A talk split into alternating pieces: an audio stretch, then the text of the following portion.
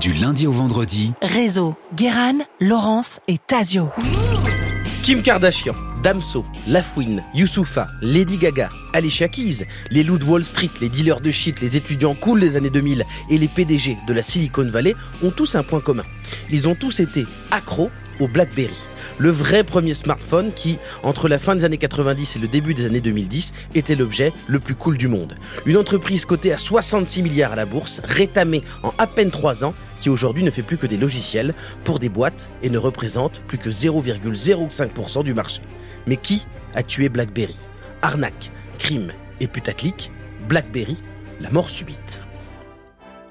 En janvier 2009, Barack Obama est officiellement intronisé à la Maison Blanche. Il devient le 44e président des États-Unis et comme chacun sait, le premier président américain noir de l'histoire. En plus de ce symbole fort, Obama aime aussi rappeler qu'il a été le premier président utilisateur de son smartphone fétiche, le BlackBerry. Ce qui le rend ultra cool à son élection, mais fera de lui un gros ringard lorsqu'il l'utilise encore à la fin de son mandat. Ça c'est con Rien ne prédestinait une telle chute du smartphone pionnier sur le marché, qui jusqu'en 2007 représentait plus d'un tiers des ventes en Amérique du Nord. BlackBerry était numéro un incontesté. Avec ses BBM, sa molette et son clavier, il écrasait la concurrence. Et c'était le cas dès le premier modèle, qui n'a d'ailleurs pas un téléphone, et qui révolutionne déjà le monde à sa façon. Tout démarre au Canada dans les années 80. Marc Lazaridis et Doug Fredgin arrêtent leurs études d'informatique pour monter leur business, Research in Motion ou RIM.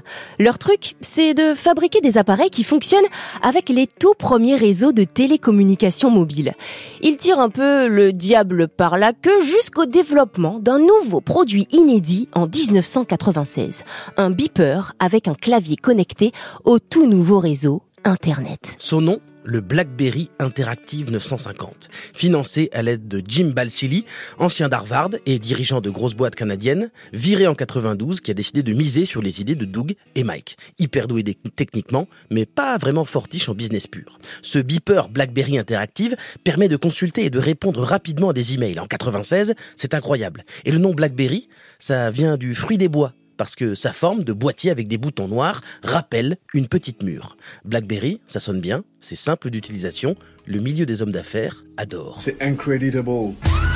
Cela donne à Jim, Doug et Mike une longueur d'avance sur le reste du marché des mobiles, car en cette fin des années 90, tous les grands noms de la téléphonie comme Nokia, Ericsson et Motorola veulent connecter les portables à Internet. Tout le monde en est persuadé, c'est ce qui changera le monde.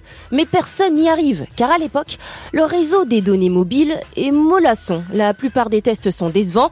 Dès que 10 portables sont connectés, le système plante. Mais chez BlackBerry, on a trouvé la solution. Pour faire simple, Mike Lazaridis, l'ingénieur en chef, a une astuce. Ce ne sont pas les téléphones qui se connectent à Internet, mais un, ordinateur qui, lui, est connecté au réseau. Grâce à ça, un appareil connecté en fait fonctionner des milliers, et selon ses calculs, avec la puissance de l'époque, il peut faire tourner jusqu'à 500 000 portables. En 98, BlackBerry sort son premier smartphone, nommé Charm, et dès lors, leur trajectoire n'est qu'un long boulevard sans feu rouge, ni limitation de vitesse. La start-up canadienne domine le monde pendant 10 ans. Oh là là, j'ai plein d'idées, oh, je suis trop fort. Les commerciaux de l'entreprise sont de toutes les conférences, les country clubs, les hôtels chics. Ils s'approchent d'hommes d'affaires avec des ordinateurs portables gros comme des fricots et proposent leur smartphone BlackBerry à l'essai. Et ça marche presque à tous les coups. L'essayer, c'est l'adopter. De Wall Street à San Francisco, de la City de Londres aux banques d'affaires parisiennes, le BlackBerry est le téléphone des puissants. Et puis, il devient cool Paris Hilton, Puff Daddy, Anna Wintour, partout où les sourires sont aussi froids que le champagne et qu'il y a des petits fours, les gens ont des Black. Kim Kardashian dira même que c'est l'équivalent de son âme.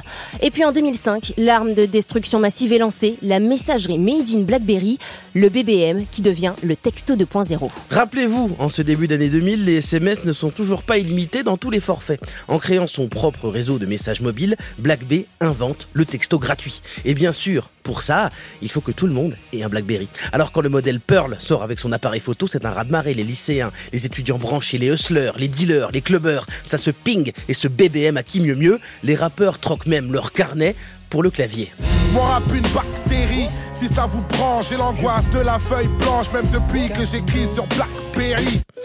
En 2007, l'entreprise vaut des milliards. Plus d'un tiers du marché leur appartient.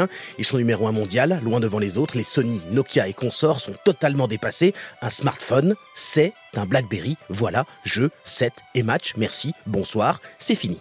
Enfin, jusqu'à ce qu'un certain Steve Jobs décide de faire entrer Apple dans la partie. Ceci est une révolution. Lorsque le premier iPhone est mis sur le marché, le monde a l'impression de faire un bond dans le futur. Mais chez BlackBerry, on ne panique pas. Mike Lazaridis dira C'est absurde. Impossible que le réseau mobile supporte ce genre de truc. Je ne vois même pas pourquoi ils l'ont inventé. Ça ne marchera jamais. Monumentale erreur. En deux ans, Apple leur passe devant. Meilleur appareil photo, meilleur écran, meilleure ergonomie, on peut écouter de la musique. Bientôt, c'est le système Android et Samsung qui vient talonner BlackBerry. Ils se retrouvent troisième à l'aube des années 2010. Alors ils sont toujours forts, mais la concurrence, ils ne savent pas ce que c'est. Ils ont créé le marché, mais maintenant qu'il a changé, BlackBerry n'arrive plus à s'adapter. Des erreurs sont faites en série.